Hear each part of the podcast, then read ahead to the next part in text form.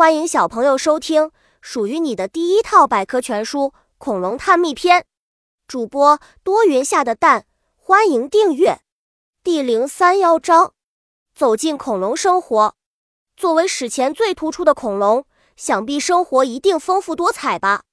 其实，恐龙和地球上所有动物一样，也有不同的种类、不同的生活方式。例如，有吃荤的，有吃素的。还有的恐龙会定期迁徙，有的相互会用语言交流。最为重要的是，几乎所有的恐龙都有独特的防御能力，以此来顽强生存，值得钦佩哦。本集播讲完了，想和主播一起探索世界吗？关注主播主页，更多精彩内容等着你。